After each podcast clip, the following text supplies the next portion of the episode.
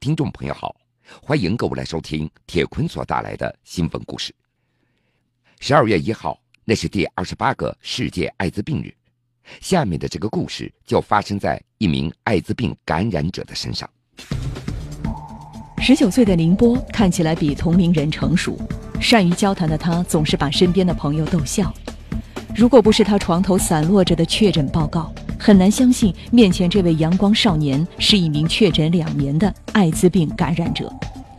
林波这段时间备受西安的感染者朋友关注，因为半个月前他在没有任何医疗常识和防护措施的情况下，在家里为自己做了一次手术。尽管这次手术没有出现感染，但让同为感染者的朋友们感到震惊。铁坤正在讲述。十一月二十七号下午三点钟，记者在西安北郊一家医院里第一次见到了林波，而跟记者一起来到医院的还有陕西爱之家感染者支持组织的两名志愿者。林波已经被医院安排在一个单间里，原本这间病房还住着其他两个病人。在林波的血检报告出来以后，其他病人也就被医院安排到其他病房了。科室的主任告诉林波，让他尽量要待在自己的病房里，不要跟其他病人做过多的交流。对此，林波也开玩笑地说，自己受到了干部的待遇，住在了 VIP 的病房。在做完手术以后，林波他恢复的还算不错，再加上当天就要出院了，所以他显得有点兴奋。而就在半个月之前，他还忍受着疾病的困扰。林波他回忆，当时他感觉到自己是肛肠发炎，身体非常不舒服。一方面没有钱，同时他也害怕被医院所拒诊，他就想自己解决问题，说这样可以把病再拖一拖。于是他就买了一瓶碘酒，然后把剪刀给烧红了，就把自己有炎症的组织给剪了下来，顿时鲜血直流。林波赶紧拿棉球止血。尽管现在想想有点后怕，但是他觉得当时已经没有其他办法了。陕西爱之家感染者支持组织的负责人吴勇在知道林波的这个情况以后，就在网上发起了募捐，很快为这位十九岁的少年募集到了一笔治疗的费用。在吴勇的介绍之下，林波前往北郊的一家医院来治疗。为什么选择到这家医院？那是因为吴勇他知道这家医院曾经为一百多名艾滋病感染者做过手术，科室的主任也跟吴勇认识，对感染者的手术也有一定的经验。当时林波的情况已经不能够再耽误了，按照吴勇的经验，其他医院可能会被拒诊，所以他就直接找到了这家医院的科室主任。在门诊看病的时候，林波按照吴勇的指导，向医生隐瞒了自己感染艾滋病病毒的情况。他顺利的就拿到了住院证，医生也很快为林波安排了手术。但是，直到手术前一天，林波找来了科室的主任，告诉医生自己感染艾滋病病毒的真实情况。其实，即便是林波他隐瞒自己的病情。按照手术前的常规的检查，林波的血检报告也会查出他的异常。按照我国艾滋病防治条例，说医疗机构不能因就诊的病人是艾滋病病毒感染者就推诿或者是拒绝对其进行治疗。另外，吴勇他也知道，目前国内很多医院都不愿意为艾滋病感染者提供治疗，感染者求诊大部分那都会被拒诊。无奈之下，他们也只好使用了隐瞒病情这样的一个办法。同时，吴勇他也知道，按照首诊负责制，即便是该医院没有治疗条件，也应该负责为病人转院或者是转诊。医生一旦安排病人住院了，就不可能把患者赶出医院。在遇到多例拒诊的情况以后，吴勇以及他的公益小组的成员也熟读了法律，懂得了维权。同样，按照艾滋病防治条例，艾滋病病毒感染者在就诊之前有义务告知医生真实的情况，这样医生可以做好防护措施，防止医务工作者职务暴露，从而被感染。让林波欣慰的是，他的主治医生非常的温和，他也很感激这位医生为自己做了手术。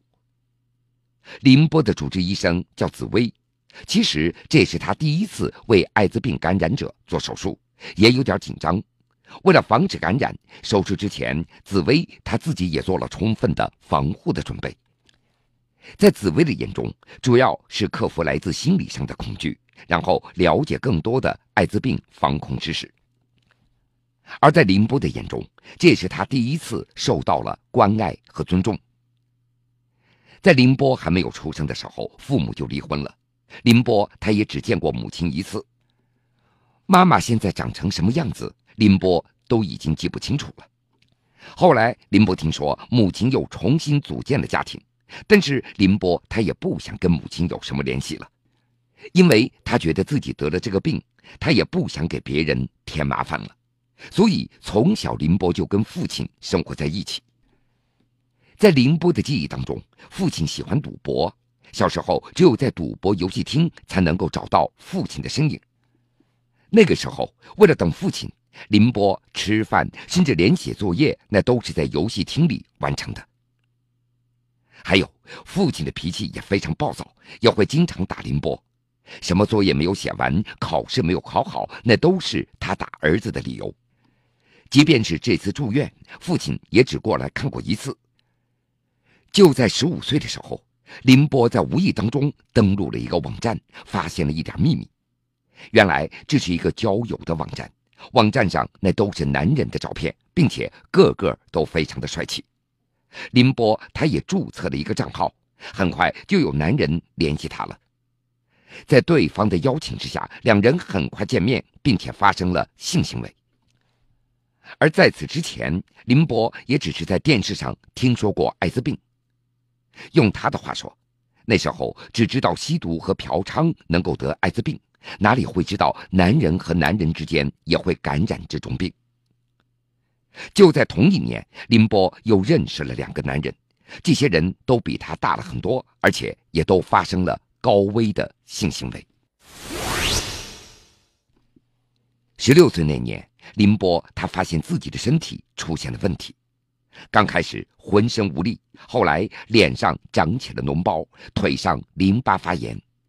那个时候他还不清楚这到底得了什么病，还以为是普通的皮肤病。他去了好多医院，也都治不好。那段时间，林波他不敢见太阳，出门都会戴着帽子和口罩。二零一二年年底。林波被父亲带到本地一家皮肤科医院来治疗，医生对他进行了抽血检查，结果出来以后，医生让林波赶紧通知家里人，说病情非常严重。其实那会儿，林波他已经看到了报告单上 HIV 阳性这样的字样，因为怕被传染，医院一般不愿意接受艾滋病感染者，所以当时医生就委婉地告诉了父亲。因为治疗条件达不到，希望他们尽快转院治疗。那个时候，林波对拒诊还没有什么概念，他觉得医生说的有道理，于是也就跟父亲办理了出院的手续。回到家之后，面对父亲的质问，林波也心平气和地告诉了他一切。从此，林波的饮食起居就被父亲隔离起来了。那段时间，父亲与这个儿子。分了碗筷，连衣服那都分开洗，而林波的身体也非常虚弱，日子过得非常的煎熬。十九岁的林波看起来比同龄人成熟，善于交谈的他总是把身边的朋友逗笑。如果不是他床头散落着的确诊报告，很难相信面前这位阳光少年是一名确诊两年的艾滋病感染者。林波这段时间备受西安的感染者朋友关注。因为半个月前，他在没有任何医疗常识和防护措施的情况下，在家里为自己做了一次手术。尽管这次手术没有出现感染，但让同为感染者的朋友们感到震惊。铁坤正在讲述。二零一三年的二月十八号，对林波来说，这是一个不平常的日子，因为他的确诊报告出来了。从此，他就成为了陕西省在册的一名艾滋病感染者。他需要定期前往疾控中心来学习领取药品。这一年，他十七岁。面对确诊报告，林波反而平静了。他觉得没什么特别，这终于确诊了。之前的皮肤溃烂、右腿淋巴发炎，他一直查不到病因，林波也就怀疑可能自己得了这个病。在经过一系列的检查结束以后，林波很快领到了治疗艾滋病的药物。当时疾控中心就建议他住院治疗，因为那个时候他的免疫力已经非常低了，没有任何的抵抗能力。但是考虑到花费的问题，林波在领完免费药以后就回家了。服药半个月之后，他的皮肤也就逐渐的好了起来。这次在没有任何医疗常识和防护措施的情况下，在家中，林波为自己做了一次手术。幸亏在志愿者的帮助下，及时到医院就诊，才没有被感染。其实，在生病之前，艾滋病病毒得到控制，林波一直在努力回到原来的生活轨迹。在读完中专以后，他也如愿的找到了一份工作，但是林波也非常害怕，他就怕如果自己得了病，他也不敢到医院，害怕被医院赶出来。在林波看来，日常的生活虽然不被影响，但一旦生了其他病，比如阑尾炎、胆结石这些常见病，需要做手术的时候，他就会感觉到特别的恐惧，因为手术之前那都要验血。如果如实的告诉医生自己是艾滋病病毒携带者的话，那肯定会遭到区别对待，能否正常治疗也都成为了问题。如果隐瞒病情，自己的内心会更加煎熬。这种复杂的情绪始终在困扰着林波，他不知道未来还会遇到什么样的问题。现在林波他也想通了，自己目前能够做的就是好好生活，好好工作，用自己的努力来回报帮助过他的人。他也希望自己可以有能力去帮助其他人。在节目的最后，我要提到的是。二零零六年三月一号实施的《艾滋病防治条例》已经明确的规定，艾滋病病毒感染者、艾滋病病人以及他们的家属享有的婚姻、就业、就医、入学等合法权益受到法律的保护。这是一个令人揪心的故事。十一月二十八号下午，三岁女孩洋洋在成都市崇州街子古镇的一家商铺里摔裂了杯子。店家要求赔偿二十五元钱，女孩的父母拒绝赔偿，把孩子扔在店里离开。孩子离开父母将近九个小时后，民警和好心人深夜从崇州驱车把孩子送回家中。铁坤正在讲述。十一月二十九号的下午，记者来到成都市崇州街子古镇。店老板还有当时接警的警察向记者讲述了事情的整个经过。要不是亲眼所见，估计没有人相信这个事儿是真的。那是在十一月二十八号下午的三点多，肖女士、司先生带着他们三岁的女儿，一家三口来到了街子古镇来游玩。在这期间，他们走进了一家专门卖杯子的商铺，大人在前，孩子在后。店老板周女士记得。当时他在陪着大人看杯子，孩子就在店里玩耍。而就在这个时候，意外发生了。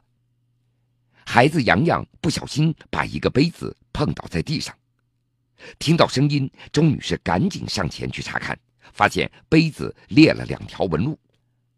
看到杯子有破损，这肯定也卖不出去了。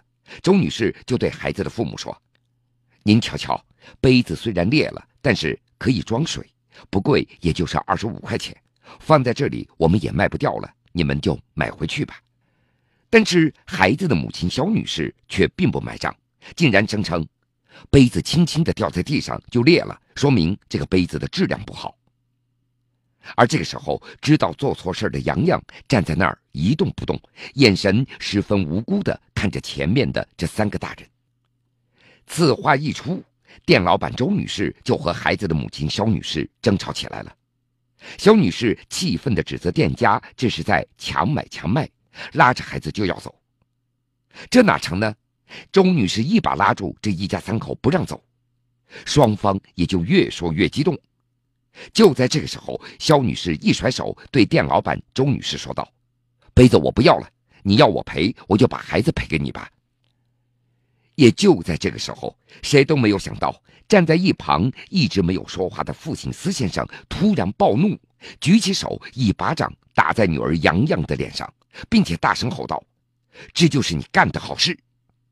孩子被吓得当场就大哭起来，而这个举动也让店老板钟女士一下子愣住了，就对这夫妻两个说道：“杯子又不贵，二十五块钱而已。”就算天大的事儿，你们也不应该打孩子呀。但是这并没有劝服这对夫妻两个。而这个时候，令人更加惊诧的一幕也出现了：孩子的父亲竟然说：“杯子我不要了，把孩子留给你。”说完，夫妻两个头也不回的就离开了商铺。而此时，洋洋站在旁边，一声不吭，也没有哭。在这一对夫妇离开了之后，时间已经到了下午的五点半，店家无奈之下只能够报警了。街子古镇派出所的梁警官了解事情的经过之后，还不断的安慰店老板：“天下不可能有这样的父母，一定会回来接孩子的，你等一会儿再看看吧。”而一旁的人还在提醒店老板周女士：“你要看好这个孩子呀，一会儿人家来找你要孩子。”但是。周女士盼了一个多小时，对方还是没有出现，而这个时候也已经临近要关门下班了。周女士也一直在嘀咕：这对父母怎么还不来呢？这不得已，周女士只能够再次拨打电话报警。因为当时天气特别的寒冷，周女士还特地拿出一件衣服给孩子穿上。因为没有任何的联系方式，警察也只能够把洋洋带回到派出所。在派出所，洋洋不哭不闹，就是一直不说话，这可急坏了派出所的民警。民警买了一碗面给洋洋，但是怎么哄孩子都不吃。洋洋齐刘海，白净的脸蛋儿，穿着小棉袄，这么乖的小孩子，怎么会有这样的父母呢？梁警官看着非常的心疼，可是一个三岁的孩子说话都不怎么利索，怎么样才能够知道孩子父母的信息呢？不得已，梁警官只能够在微信上发了一条朋友圈来求助。再到后来，梁警官给孩子看了一部动画片，一边看一边问，才隐隐约约知道了孩子的名字，并且还得知孩子在成都某幼儿园读小班。通过这样的信息，梁警官联系到了幼儿园，并且还拿到了母亲肖女士的电话号码。随后，梁警官打电话通知母亲赶快过来领孩子。万万没有想到，肖女士在电话里竟然说：“我已经回成都了，要给孩子一个教训。我的身体已经很累了，开车过来那属于疲劳驾驶，非常危险。”然后她就把电话给挂断了。万般无奈之下，梁警官又通过当地的派出所联系到孩子所在的社区，找到了孩子的外公。可是孩子的外公却说，自己开出租车没空来接孩子，而这个时候已经是晚上九点半了。警方又通过社区找到了肖女士的住址，孩子留在派出所这也不是个办法，梁警官就决定连夜把孩子送回去。就这样，梁警官开着车，一行几个人连夜直往成都赶，赶到成都已经将近凌晨了。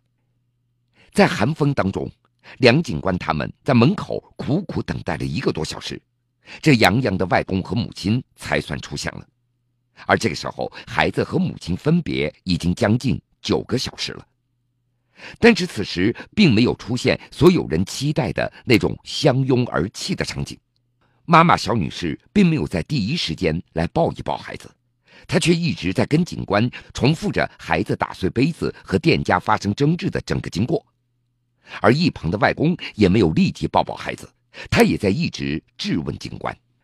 肖女士她一直在强调想给孩子一个教训，然后一直在埋怨店老板想讹她的钱。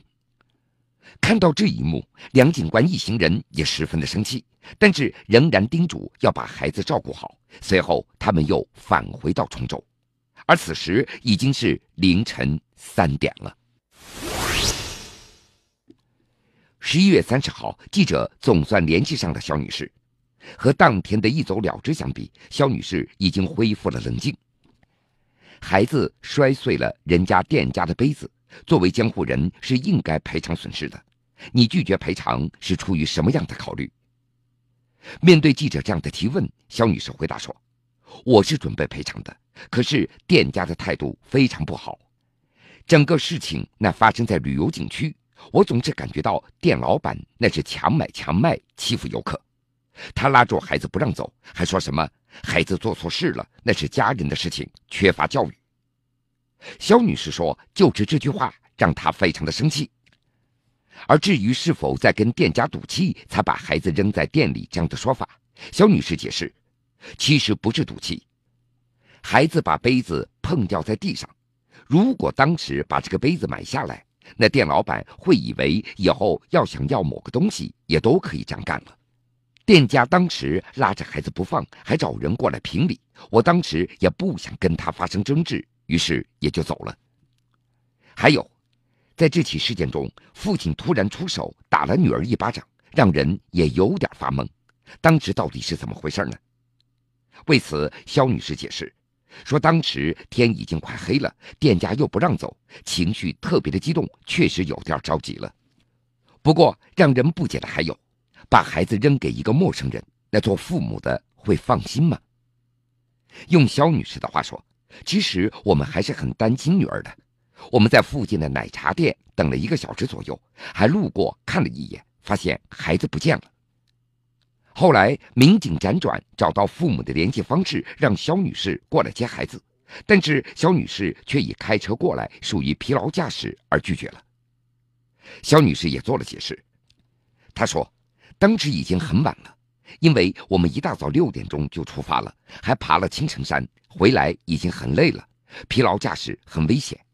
当天晚上，孩子在派出所，我们就通过电话了。我告诉孩子，自己做错了事情就应该自己承担责任，必须要留在那里，第二天再过来接他。肖女士一家人的做法也引起了网络上的热议，大多数的网友不认同父母这样的做法，认为非常残忍。面对这样的评价，肖女士解释，遇到这样的事情，当时根本就没有多想。自己也没有想到这件事情会造成这么大的影响。说一千道一万，按照肖女士的话说，当时并没有想到那么多，只想给孩子一个教训。这是一个令人揪心的故事。十一月二十八号下午，三岁女孩洋洋在成都市崇州街子古镇的一家商铺里摔裂了杯子，店家要求赔偿二十五元钱。女孩的父母拒绝赔偿，把孩子扔在店里离开。孩子离开父母将近九个小时后，民警和好心人深夜从崇州驱车把孩子送回家中。铁坤正在讲述。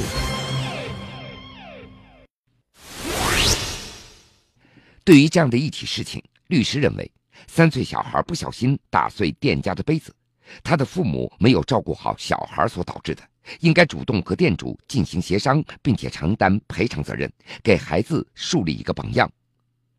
在这起事件中，父母不但没有承担责任，并且还殴打三岁的小孩子。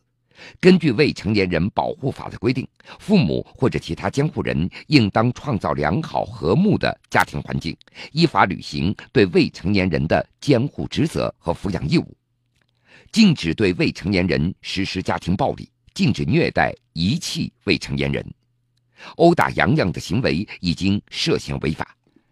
而在一些亲子教育专家看来，孩子父母丢下孩子就走的行为是不对的。建议如果遇到此事，应该积极的正面引导，让做错事变成一个对孩子教育的良好体验。好了，各位，非常感谢您收听了这个时间段铁坤所带来的新闻故事。欢。